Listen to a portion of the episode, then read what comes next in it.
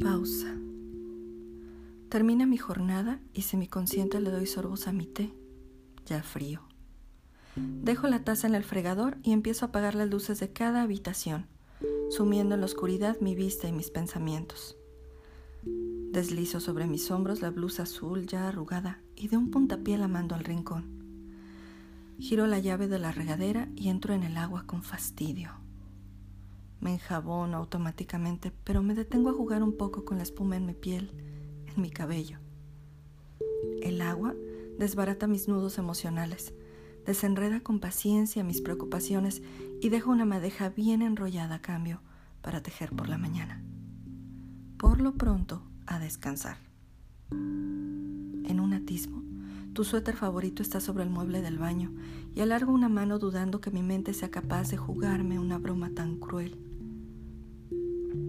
Mientras mis dedos acarician la tela, comprobando, un nudo se estaciona en mi pecho. Hundo la nariz en la tela desgastada y alcanzo a levantar un muro de tabiques antes de que las lágrimas inunden mi habitación y muera ahogada. Me lo pongo sin dar tiempo a pensar qué tan buena mala idea pueda ser. Me dejo caer en la cama, hago un ovillo escondiendo mis rodillas, intentando tapar cada trozo de piel contigo.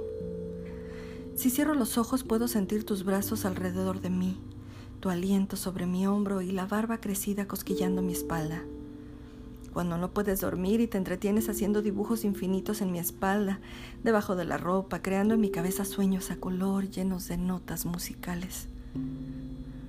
Aún así, no vas a escucharme decir que te echo de menos y no es orgullo.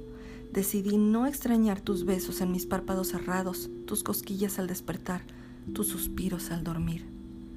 Estoy bien así. Creo. De crack.